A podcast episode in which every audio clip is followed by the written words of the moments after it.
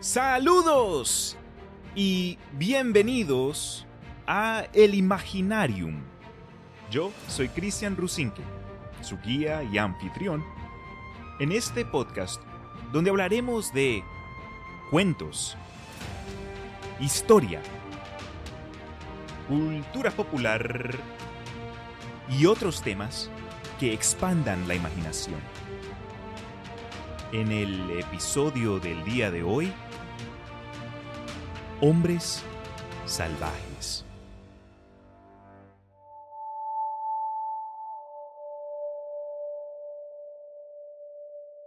La famosa película Patterson-Gimlin, también conocida como la película Patterson, es un cortometraje estadounidense de un sujeto no identificado que los cineastas han dicho era un supuesto Bigfoot o pie grande un ser semi-humano con cabello por todo su cuerpo, de gran altura, del que la mayoría del público poco hablaba. Esta película se filmó en 1967 en el norte de California, y desde entonces ha sido objeto de muchos intentos de autentificarlo o descreditarlo. Personalmente, yo creo que fue para muchos de nosotros nuestra introducción a la idea de que supuestamente exista algún tipo de humanoide viviendo en los bosques. Lo curioso es que seres humanoides peludos de todo tamaño no son algo exclusivo a Norteamérica o a las Américas, pero algo de lo que los seres humanos hemos estado reportando en varias culturas a través del tiempo. Primero, regresemos a unos aproximados 60-70 años y viajemos a Asia donde nuestro amigo Guile Pereira nos enseñará algo de historia con respecto a un conflicto armado, pero no del tipo de historia que muchos esperan.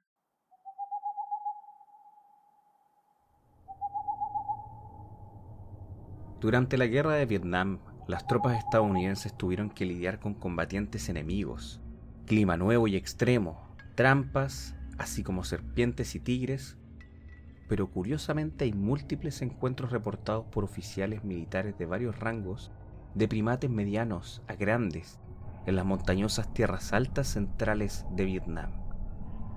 Descrito de 4 a 6 pies de alto, bípedo, habitando en el suelo, con expresión semi-humana, cubierto de cabello castaño anaranjado como un orangután. Sin embargo, no ha habido orangutanes en Vietnam por mucho tiempo. Estos encuentros, a veces violentos, han sido ridiculizados a lo largo de los años y aunque han habido investigaciones, estas han sido tratadas como criptozoología y no se le ha dado mucha atención a sus resultados. Han habido informes sobre una criatura misteriosa en Vietnam desde principios del siglo XX, cuando la región quedó bajo control francés como Indochina y fue explorada por misioneros y aventureros. El primer encuentro con lo que eventualmente llegaría a ser llamado monos de roca, data de 1920. Antes de la llegada de las fuerzas estadounidenses, las feroces tribus de las colinas mantenían alejados a los franceses y a los vietnamitas, pero los pocos franceses que llegaron a la jungla profunda informaron que algo más vivía en aquella jungla. En 1895, el respetado antropólogo francés Paul Denois publicó un artículo sobre sus aventuras en Indochina, donde afirma haberse encontrado una tribu de salvajes con cola en las tierras altas centrales de Vietnam. La historia apareció en el New York Journal, pero fue ridiculizada y no fue tomada en serio por la comunidad científica. En 1912, el renombrado explorador francés Henri Matwa publicó un libro sobre sus aventuras en el sudeste asiático. Durante su exploración en el altiplano, relató, los nativos de estas áreas albergan una peculiar y legendaria bestia. Me refiero al hombre salvaje. No es la primera vez que escucho su curiosa leyenda sobre criaturas humanoides nómadas que viven en un bosque montañoso y que tienen una cola de mono. Matwa destacó que el animal parecía relativamente desconocido en la región de los planos que están cubiertos de hierba y matorrales, pero se temía en los bosques oscuros y profundos de las montañas. Matwa describió estas criaturas como de menos de 5 pies de altura y una gruesa capa de cabello rojizo, una descripción idéntica entre otras personas nativas de Vietnam. En 1947, un oficial francés informó que durante una marcha con un contingente de tropas indígenas, se encontraron con algo descrito como Homme Sauvage en el bosque de la montaña. Un animal que el oficial francés describió como ni humano ni mono. El sargento indígena de estas tropas luego mencionó que la criatura era conocida por la gente de las tierras altas. El oficial francés agregó para un artículo que escribió en la Asociación de Combatientes de la Unión Francesa que sus soldados nativos reaccionaron de manera extraña. El simple hecho de haberlo encontrado llenó de alegría a todos los hombres en la fila. Las montañas Dong Den se encuentran a unas 5 millas de la ciudad costera de Da Nang, una importante base estadounidense durante la guerra. La montaña se eleva a 900 metros sobre el nivel del mar y está cubierta por una densa jungla. En 1966, los marines de la Tercera Infantería habían erguido un puesto estratégico y una pista de aterrizaje, así como una estación de retransmisión de radio. Increíblemente, los marines a cargo de la estación informaron de una serie de ataques, no por parte del Vietcong, sino por animales desconocidos. Estos animales arrojaron grandes rocas hacia la base, hiriendo a varios marines que apodaron a las criaturas como monos de roca. La serie de encuentros se denominó en broma la batalla de Dong Den y el lugar pasó a llamarse Montaña de los Monos. Es importante señalar que se ha observado lanzamiento de piedras en chimpancés cautivos y salvajes. En 1969, un informe de la compañía del primer batallón 5 segundo de infantería informó de un encuentro con ocho monos de roca que caminaban por un sendero hasta su posición. Inicialmente, los soldados confundieron el color marrón de las criaturas con los uniformes del ejército de Vietnam del Norte, por lo que los estadounidenses dispararon. Uno de los monos de roca atacó repetidamente a los soldados mientras los demás huían. Este tipo de comportamiento se ha observado en los gorilas, donde el lomo plateado cargará contra un intruso dándole al resto la oportunidad de huir a un lugar seguro.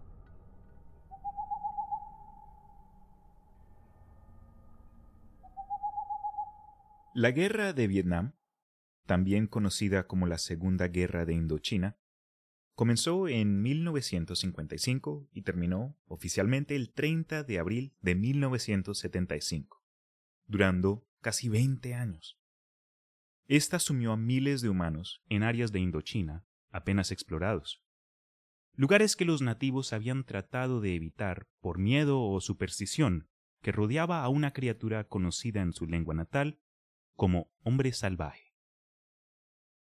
Un punto de interés. Los soldados norvietnamitas también se encontraron bestias de este tipo.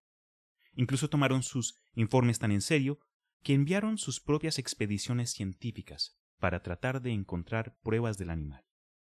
Esta región del mundo nos muestra historias similares de homínidos peludos, como Orang Pendek de Sumatra, un supuesto primate de media estatura, bípedo, que habita en el suelo y tiene un pelaje marrón rojizo. Los colonos holandeses en la región informaron de varios encuentros con esta bestia en el siglo XIX. Un sorprendente descubrimiento, realizado en una cueva en la isla de Flores, en Indonesia, octubre del 2004, proporciona evidencia concreta de la existencia de pequeños humanoides peludos en la región.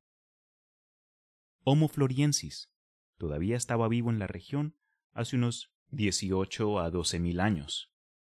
Esto es reciente en términos evolutivos, un punto de vista que alimenta la especulación de que los simios de piedra, en Vietnam, podrían ser una población descendiente de Floriensis que sobrevivió en la selva de las tierras altas centrales.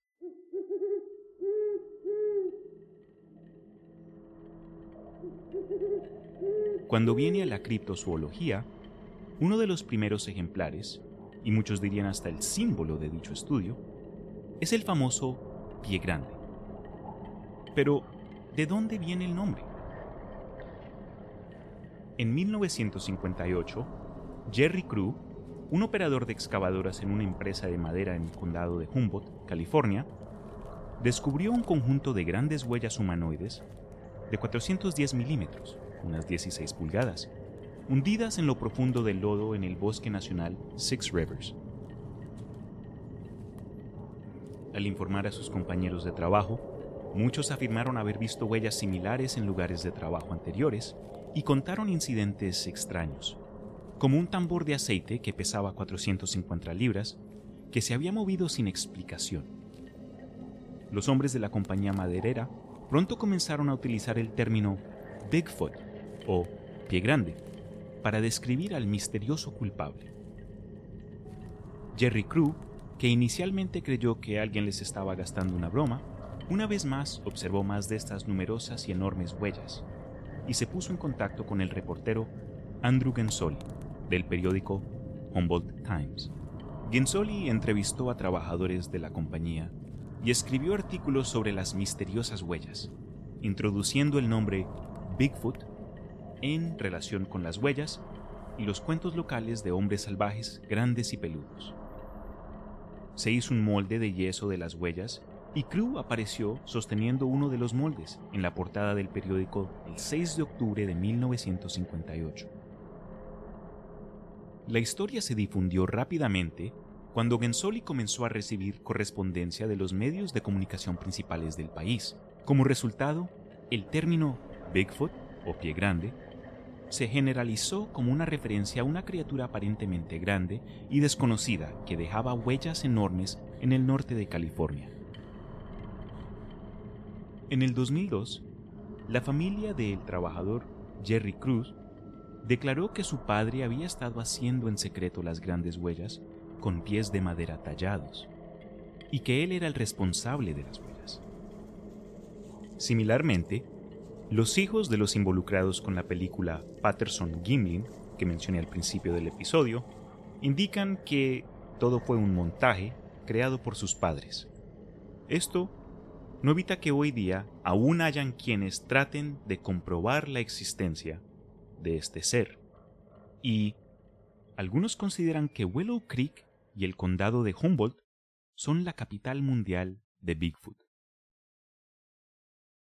A continuación, un cameo especial eh, del máster Armando, que nos va a compartir una historia bien curiosa que involucra una figura prominente de la historia norteamericana, el famoso vigésimo sexto presidente Theodore Roosevelt.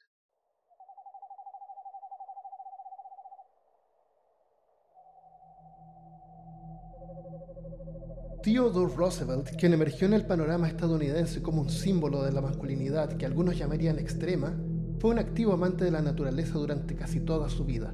No solo amaba hacer caminatas, acampar y cazar animales de todo tamaño, sino que también amaba escribir sobre esas experiencias. La mejor reserva de caza de Estados Unidos era, y de hecho es, la región montañosa del oeste de Montana, al noreste de Wyoming, escribió Theodore Roosevelt en su libro The Wilderness Hunter una memoria de 1893 sobre sus aventuras en la frontera. Allí, Roosevelt encontró bosques espesos, picos imponentes y vastas llanuras surcadas de arroyos y riachuelos. Persiguió a la megafauna del continente, que desde el venado de cola blanca y el castor hasta el bisonte, el alce y el aterrador oso, mientras se deleitaba con el aire fresco de las animadas historias de sus compañeros amantes de la naturaleza.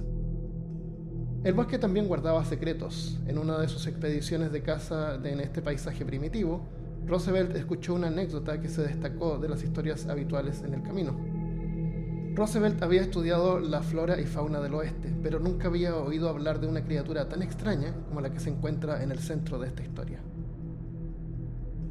Los hombres de la frontera no suelen ser muy supersticiosos, llevan vida demasiado duras y prácticas y tienen muy poca imaginación para cosas espirituales y sobrenaturales. He escuchado pocas historias de fantasmas mientras vivía en la frontera, y esas pocas eran de un tipo perfectamente común y convencional. Pero una vez escuché una historia de duendes que me impresionó bastante. Un viejo cazador de montaña, canoso y curtido por el clima llamado Mauman, quien nacido y pasado toda su vida en la frontera, me contó la historia. Debió haber creído lo que dijo porque difícilmente pudo reprimir un estremecimiento en ciertos puntos del cuento, pero era de ascendencia alemana y en la infancia sin duda había estado saturado de todo tipo de tradiciones sobre fantasmas y duendes, de modo que muchas supersticiones temibles estaban latentes en su mente. Además, conocía bien las historias contadas por los curanderos indios en sus campamentos de invierno, de los caminantes de la nieve, los espectros, espíritus, fantasmas y apariciones, los seres malignos sin forma que acechan en las profundidades del bosque. Puede ser que cuando lo venciera el horror del destino que le sucediera a su amigo, y cuando lo oprimiera el espantoso pavor a lo desconocido, llegara a atribuir tanto en ese momento como aún más en el recuerdo rasgos extraños y elfos a lo que era simplemente una bestia salvaje, anormalmente malvada y astuta. Pero si eso fuera así, nadie puede decirlo. Cuando ocurrió el evento, Bauman era aún un hombre joven y estaba atrapando con su compañero entre las montañas que dividían las bifurcaciones del Salmón y la cabecera del río Wisdom. No habiendo tenido mucha suerte, él y su compañero decidieron subir un paso particularmente salvaje y solitario a través del cual corría un pequeño arroyo que se dice contiene muchos castores. El paso tenía una mala reputación porque el año antes de que un cazador solitario que había entrado en él fuera asesinado, aparentemente por una bestia salvaje, los restos a medio comer fueron encontrados después por algunos buscadores de minas que habían pasado por su campamento la noche anterior. El recuerdo de este evento, sin embargo, pesó muy ligeramente con los dos cazadores que eran tan aventureros y resistentes como otros de su profesión. Llevaron sus dos ponis de montaña, delgados al pie del paso, donde los dejaron en un prado abierto de castores. El suelo rocoso revestido de bosque era a partir de ahí demasiado escabroso para los caballos. Luego salieron a pie a través del vasto y sombrío bosque. En unas cuatro horas llegaron a un pequeño claro abierto donde construyeron para acampar, ya que había muchas señales de caza. Todavía quedaban una o dos horas del día, y después de construir un cobertizo de matorrales y arrojar y abrir sus mochilas, empezaron río arriba.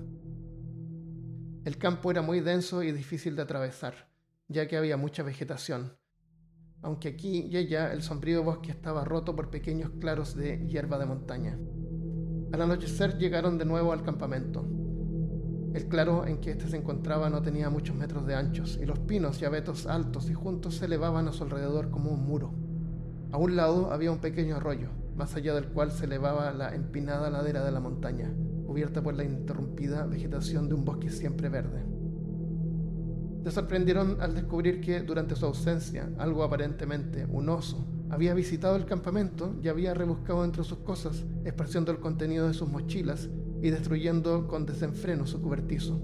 Las huellas de la bestia eran bastante claras, pero al principio no les prestaron especial atención y se ocuparon de reconstruir el cobertizo, colocar sus camas y provisiones y encender el fuego. Mientras Bauman preparaba la cena, ya estaba oscuro. Su compañero comenzó a examinar las huellas más de cerca usando una antorcha para seguirlas, por donde el intruso había caminado por un sendero de caza después de dejar el campamento. Cuando su antorcha se apagó, regresó por otra que prendió en la fogata repitiendo la inspección de las huellas con mucha atención. Volviendo a la fogata, se quedó junto un minuto o dos mirando la oscuridad y de repente comentó, Bauman, ese oso ha estado caminando en dos patas. Bauman se rió de eso, pero su compañero insistió en que tenía razón, y al examinar nuevamente las huellas con una antorcha, Ciertamente parecían estar hechas con solo dos patas o pies. Sin embargo, estaba demasiado oscuro para asegurarse. Después de discutir si las huellas podían ser de las de un ser humano y llegar a la conclusión que no podían serlo, los dos hombres se enrollaron en sus mantas y se durmieron bajo el cobertizo. A medianoche un ruido despertó a Bauman, que mientras se levantaba, su nariz fue golpeada por un fuerte olor a bestia salvaje y alcanzó a ver la figura de un gran cuerpo en la oscuridad a la entrada del cobertizo. Agarrando su rifle, disparó a la amenazadora, pero debió fallar, porque inmediatamente después escuchó un ruido, el de las ramas y arbustos, cuando la cosa, fuera lo que fuera, se precipitó hacia la impenetrable negrura del bosque y la noche. Después de eso, los dos hombres durmieron poco, sentados junto al fuego que habían reavivado, pero no escucharon nada más. Por la mañana comenzaron a mirar las pocas trampas que habían puesto la noche anterior largaron otras nuevas. Por un acuerdo táctico se mantuvieron juntos todo el día y regresaron al campamento al anochecer. Al acercarse vieron para su asombro que el cobertizo había sido derribado de nuevo. El visitante del día anterior había regresado y con malicia desenfrenada había arrojado su equipo de campamento y ropa de cama que había destruido la choza. El terreno estaba marcado por sus huellas y al salir del campamento se había ido por la tierra blanda junto al arroyo. Las huellas eran tan claras como si estuvieran sobre la nieve y después de un cuidadoso escrutinio del rastro, ciertamente parecía como si fuera lo que fuera, se había alejado caminando solo en dos piernas. Los hombres inquietos juntaron un gran montón de troncos y mantuvieron el fuego rugiente durante toda la noche, con uno o dos en guardia la mayor parte del tiempo.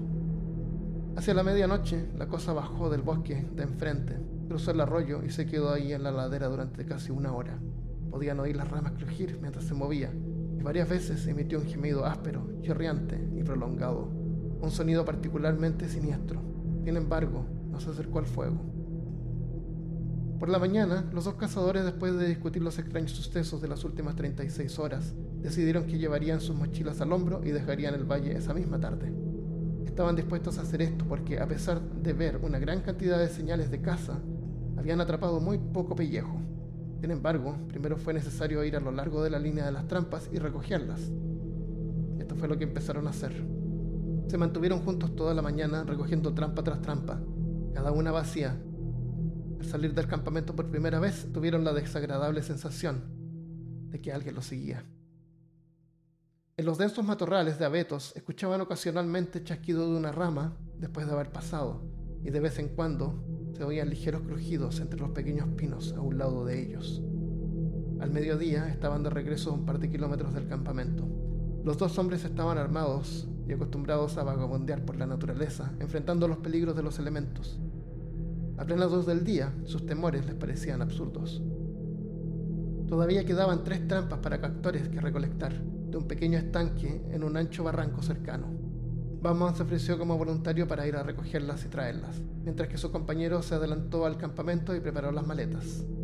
Al llegar al estanque, Bauman encontró tres castores en las trampas, uno de los cuales había escapado. Tardó varias horas en asegurar y preparar los castores, y cuando se puso en camino de regreso a casa, vio con cierta inquietud lo bajo que se estaba poniendo el sol. Mientras se apresuraba al campamento bajo los árboles altos, el silencio y la desolación del bosque pasaba sobre él. Sus pies no hacían ruido sobre las agujas de los pinos y los rayos oblicuos del sol, atravesando los troncos rectos, formaban un crepúsculo gris en el que los objetos distantes brillaban indistintamente. Nada rompía la lúgubre quietud que cuando no hay brisa siempre se cierna sobre esos sombríos bosques primigenios. Por fin llegó al borde del pequeño claro donde estaba el campamento y gritó mientras se acercaba, pero no obtuvo respuesta. La hoguera se había apagado, aunque el fino humo azul seguía subiendo. Cerca de él estaban los paquetes envueltos y ordenados. Al principio, Bauman no vio a nadie. No recibió respuesta a su llamado. Dio un paso adelante y volvió a gritar. Al hacerlo, su mirada se posó en el cuerpo sin vida de su amigo, tirado junto al tronco de un gran abeto caído. Corriendo hacia él, el trampero horrorizado descubrió que el cuerpo aún estaba caliente, pero que el cuello estaba roto, mientras que habían cuatro grandes marcas de colmillos en la garganta. Las huellas de la criatura o bestia desconocidas, impresas en lo profundo del suelo blando, contaron toda la historia. El infortunado, habiendo terminado de empacar, se había sentado en el tronco de abeto con el rostro hacia el fuego y la espalda hacia el tupido bosque a esperar a su compañero. Mientras esperaba así, su monstruoso asaltante, que debe haber estado acechando en el bosque, esperando la oportunidad de atrapar a uno de los aventureros desprevenidos, se acercó silenciosamente por detrás, caminando con pasos largos y silenciosos, y aparentemente todavía en dos piernas. Evidentemente sin ser escuchado, alcanzó al hombre y le rompió el cuello tirando de su cabeza hacia atrás con sus patas delanteras, mientras hundía los dientes en su garganta. No se había comido el cuerpo, pero aparentemente había retosado y jugueteado a su alrededor con un júbilo grosero y feroz, de vez en cuando rodando sobre él, y luego había huido de regreso a las silenciosas profundidades del bosque. Bauman, completamente desconcertado y creyendo que la criatura con la que tenía que lidiar era algo mitad humano o mitad demonio, una gran bestia goblin Abandonó todo menos su rifle y se lanzó a toda velocidad por el paso, sin detenerse, hasta llegar a la pradera de castores donde todavía estaban los caballos. Montando, cabalgó hacia adelante a través de la noche, hasta quedar fuera del alcance de cualquier cosa que le pudiera haber estado persiguiendo. Ni Bauman ni el propio Roswell nombran la criatura en este relato. Aparentemente, de referirse a ella como un duende o goblin, era claramente uno de los términos favoritos por las bestias desconocidas. Pero los lectores contemporáneos notarán instantáneamente que se parece mucho a un pie grande, su postura bípeda, olor horrible y gritos prolongados en los bosques del norte encajan con las descripciones de las historias indígenas. Extracto del libro The Wilderness Hunter de Theodore Roosevelt.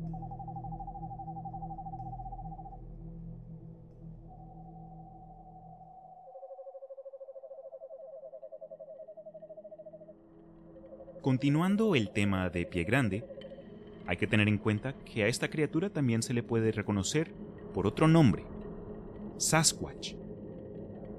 Anglicización del nombre Sasquatch, del idioma Halgemeilen, hablado por los pueblos nativos en el suroeste de Columbia Británica. La figura de pie grande es común al folclore de la mayoría de las tribus nativoamericanas del noroeste. Las leyendas generalmente describen a las criaturas como de 6 a 9 pies de altura, muy fuertes, peludas, incivilizadas, y a menudo malolientes.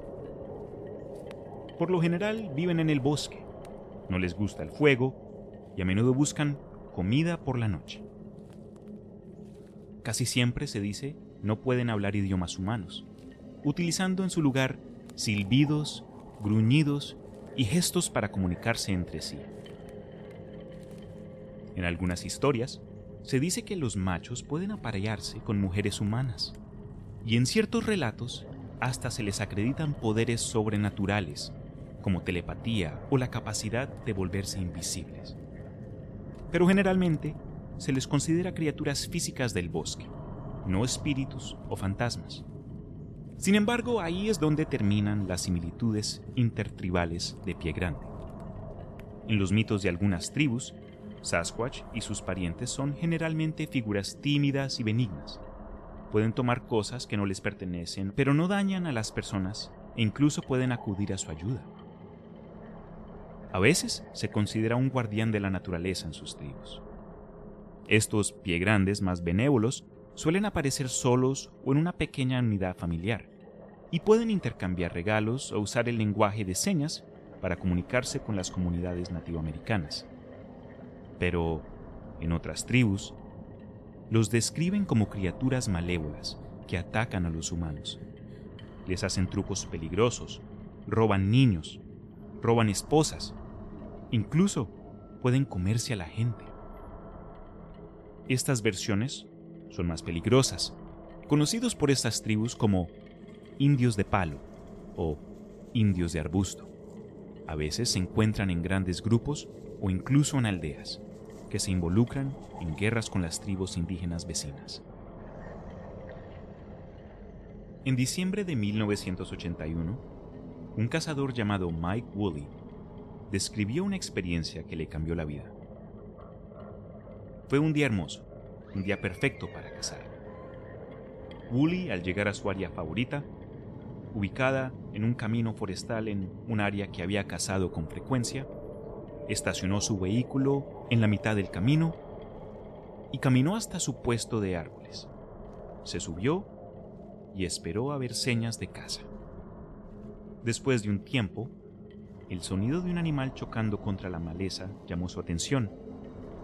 Acompañando los sonidos, había una pequeña cierva, que se lanzó directamente hacia su puesto y se acurrucó debajo de él, sin aliento. Bully inicialmente pensó que el ciervo cansado había sido perseguido por una pareja potencial más grande y esperó ansiosamente a que apareciera el ciervo para poder reclamarlo. Lo que apareció, en cambio, desafió todos los conceptos de lo que debería existir en Luisiana o en cualquier otro lugar. Woolley describió que del bosque salió una tremenda presencia humanoide, cubierto de pelo corto, que se dirigió directamente hacia el ciervo y el soporte del árbol de Wooly, aparentemente sin darse cuenta del cazador que descansaba sobre él. La figura se acercó a una corta distancia de 20 metros antes de detenerse y, alerta a la presencia de Bully, lo miró con el rostro desgarrado con enojo. En cuanto a Pie Grande, pensé que era algo que solo existía en California. Pensé que era algo que alguien se había inventado para ganar dinero, admitió Bully en una entrevista. Contrariamente a lo que él creía, Bully observó a esta cosa durante varios momentos asustado. Finalmente levantó su rifle a la cara e intentó observarlo más de cerca usando el visor de su arma. El rostro era demasiado humano. Las pestañas, los dientes, la estructura de la mandíbula, la frente. La cara era de color marrón claro, como si tuviera una bronceada oscura. Pero no pude apretar el gatillo, porque algo me dijo que esto no está bien, no es lo correcto, dijo Wooly en esta entrevista. La cosa le gruñó de una manera que lo recordó como un rugido de león. Luego un fuerte silbido resonó en algún lugar de la colina, como respuesta. El hombre salvaje se puso alerta a esto y pareció responder con un silbido similar.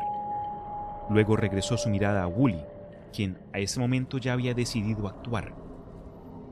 Saltando del soporte del árbol, Wooly salió a la carrera por el camino intentando cerrar la corta distancia entre su camioneta y el lugar donde este extraño y salvaje intruso había comenzado a perseguirlo, hasta que logró llegar a su vehículo y salió despavorido. Por último, me gustaría presentarles la historia del pueblo fantasma, del cual puede que haga un episodio dedicado, por lo que en serio tiene detalles súper inusuales. Pero en resumen, Portlock se estableció en la península de Kenai, en Alaska, a principios del siglo XX. Aquí famosamente había una fábrica para enlatar e incluso había una mina. Nunca llegó a ser una ciudad enorme, pero sí fue un pueblo reconocido en su momento. En 1940, varios cazadores habían desaparecido en las colinas a las afueras de Portlock. También se afirmó en un artículo de 1973 del Anchorage Daily News, una fuente de noticias, que los cuerpos desmembrados de algunos de los desaparecidos habían sido encontrados a las orillas de la laguna, pero también habían varios reportes de desapariciones sin resolver. Estos hechos, varias muertes inexplicables y una misteriosa cadena de supuestos encuentros dentro de los bosques llevaron a los residentes de la comunidad a huir en masa, y la oficina de correos de la ciudad cerró oficialmente entre 1950 y 1951. Este fue un ejemplo en la historia de la muerte de un pueblo que se puede rastrear en registros públicos. Lo raro de todo esto es que muchos aldeanos culparon las muertes y desapariciones inexplicables a una criatura parecida a Sasquatch, a la que se hace referencia localmente como Nantinak. Cuando viene a quienes creen en pie grande, hay dos hipótesis. O este es una especie de simio de las Américas no identificado, o se trata de un pariente de la especie humana. Si tuvieses que decidir en una de estas, ¿qué creerías tú? Señor del Bosque.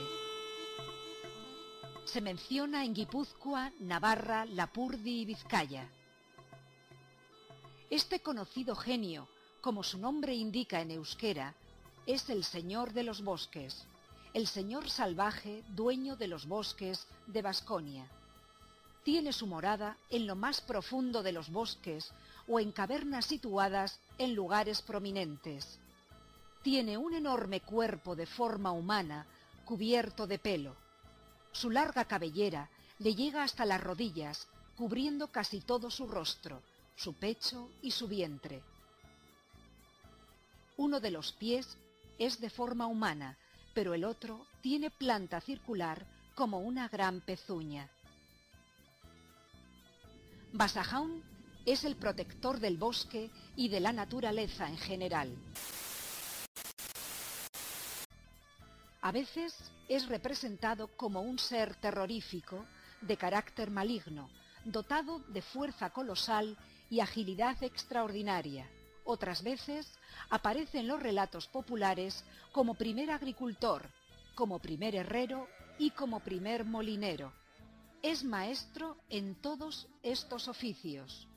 Las leyendas cuentan que el hombre le robó el secreto de la fabricación de la sierra, del eje del molino y la técnica para soldar metales.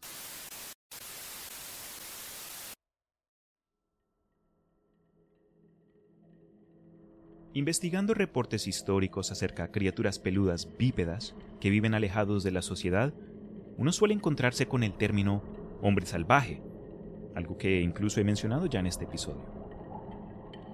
A estos hombres salvajes, curiosamente, se les describe de forma similar a un pie grande, aunque en ciertos casos estos tienen la capacidad de hablar. Al investigar el propio término, me llevé la grata sorpresa de que los supuestos hombres salvajes han aparecido de una u otra forma a través de la historia.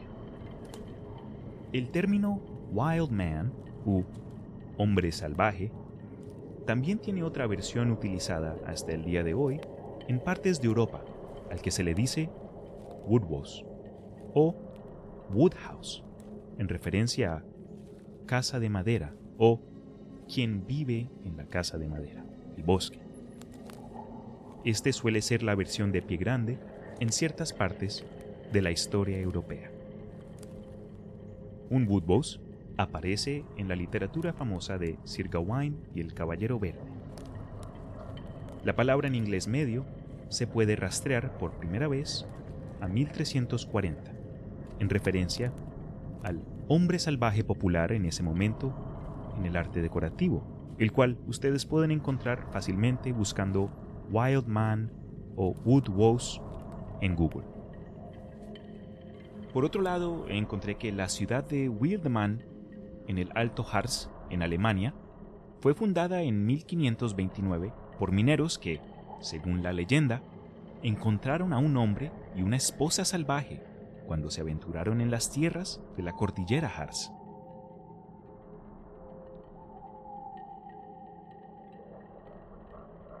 La descripción de Nabucodonosor el segundo en el libro de Daniel influyó mucho en los conceptos europeos medievales de Woodhouse.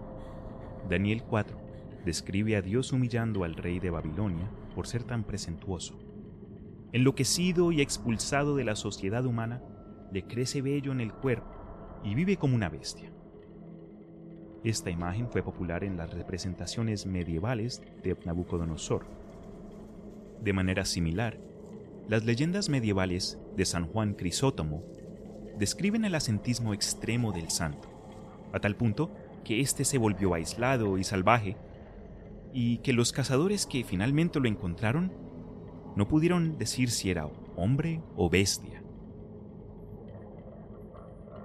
El concepto de hombre salvaje medieval también se basó en la tradición de seres similares del mundo clásico, como el fauno romano y Silvanus, y quizás incluso Heracles, Existen registros en la antigüedad, como las obras de Ovidio, Pausanias y Claudio Eliano, en la que pastores capturan un ser del bosque, aquí llamado Silenus o Fauno, primero emborrachándolo y luego atándolo.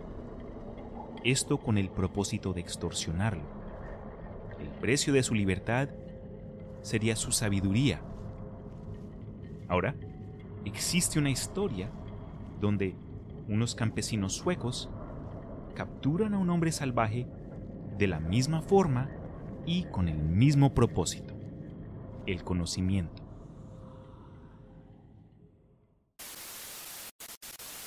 Basajaun fabricaba sierras en su taller y San Martinico, deseando conocer el secreto, maquinó un plan. Envió a su criado al pueblo anunciando que su señor había fabricado la sierra.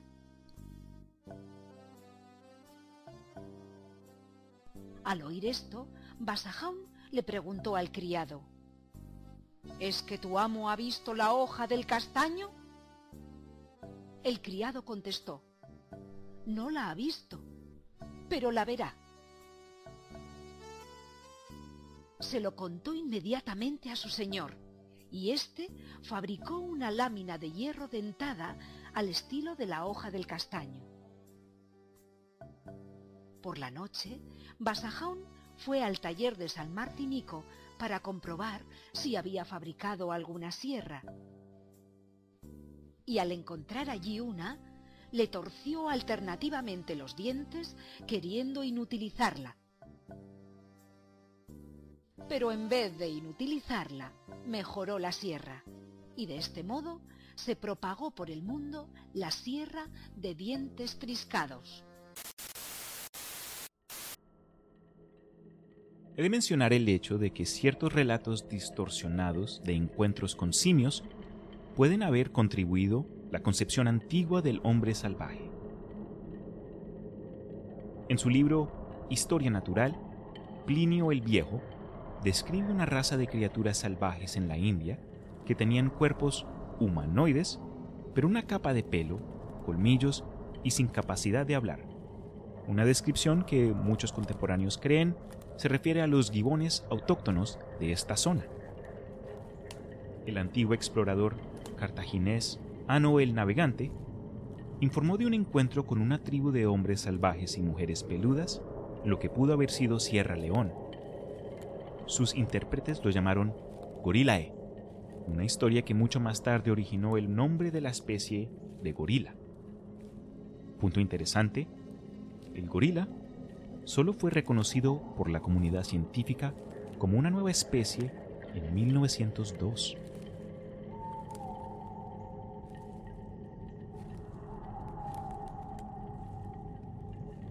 La idea de hombres salvajes que viven buscando comida y a veces robando de excursionistas y campistas en áreas silvestres es más común de lo que muchos creen. En el 2013 se escribió un artículo sobre un tema similar con un título algo sensacionalista. Los salvajes y ladrones de las montañas siguen emergiendo de los bosques de Estados Unidos a mala gana. Esto se refiere al hecho de que semanas atrás las autoridades del estado de Utah arrestaron a Troy Knapp, el famoso forajido Mountain Man, hombre montaña o hombre de la montaña, que había estado robando y desfigurando cabañas en la parte del sur del estado durante casi una década. Dos días después, oficiales del Maine Warden Service arrestaron a una leyenda conocida por los lugareños como el ladrón de la mochila, que había estado viviendo solo en las profundidades de los bosques del centro de Maine, robando campamentos durante 27 años. Este hombre le confesó a las autoridades que solo había hablado con otro ser humano una vez desde 1986. Un excursionista que encontró en su sendero a mediados de la década de 1990, con quien intercambió un breve saludo.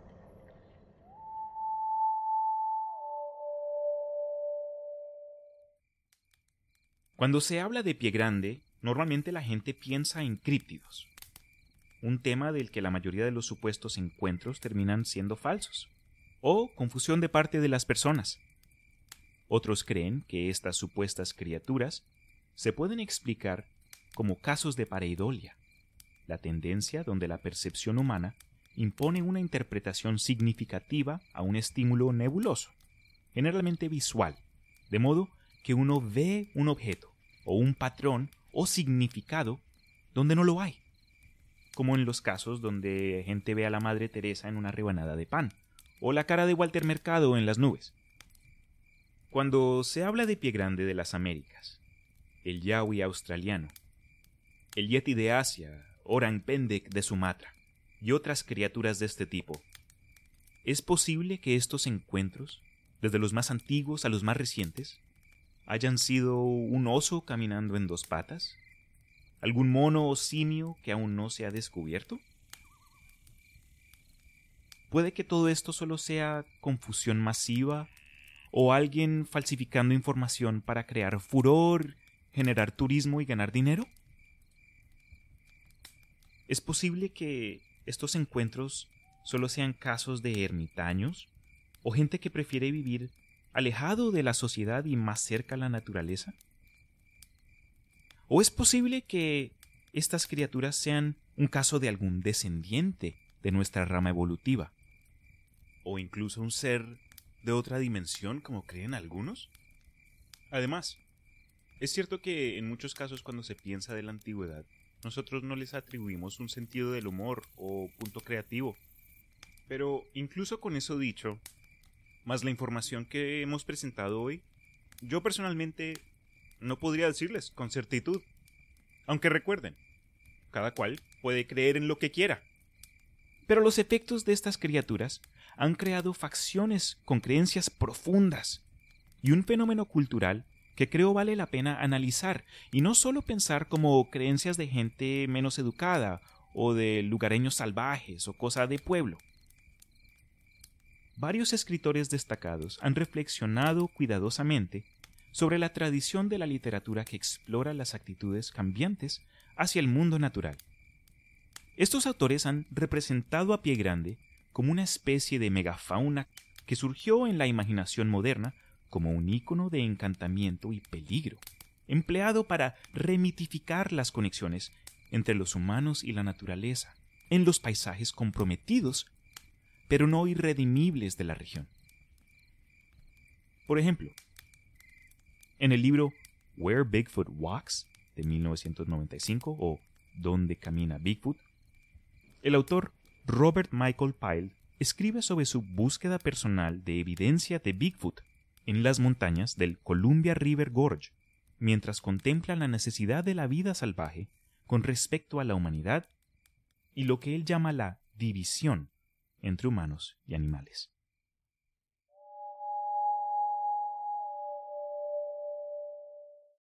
Lo comenté en un episodio de Peor Caso, pero lo menciono acá nuevamente. Eh, yo crecí con la leyenda del Moán, el cual es un hombre con una enorme barba y bello por todo su cuerpo, que acosa a las mujeres hermosas cerca a los ríos y lagos de Colombia. No fue sino hasta en los últimos años, donde por curiosidad y hay agujeros negros en el Internet, que me puse a pensar en las descripciones similares entre Pie Grande y Sasquatch en las historias nativoamericanas con lo que yo escuché de niño. ¿Ustedes conocen alguna leyenda o mito o encuentro cercano a historias acerca de hombres salvajes o criaturas semi-humanoides peludas? Mándenme un comentario en el perfil de Instagram bajo Imaginarium512 o el correo elimaginarium512 a gmail.com. Siempre me gusta escuchar de ustedes. Con eso dicho, gracias a Guile, gracias a Armando, gracias a ustedes que me han apoyado durante estos años los invito a acompañarme nuevamente en nuestro nuevo horario, el primer miércoles de cada mes. Entonces, pasamos de martes a miércoles y si ustedes tienen alguna idea, de pronto algún tema que les gustaría escuchar en el futuro, déjenme sus recomendaciones y sugerencias igual en el perfil de Instagram Imaginarium512. Me despido por ahora, espero tengan un buen día y una semana positiva. Chao.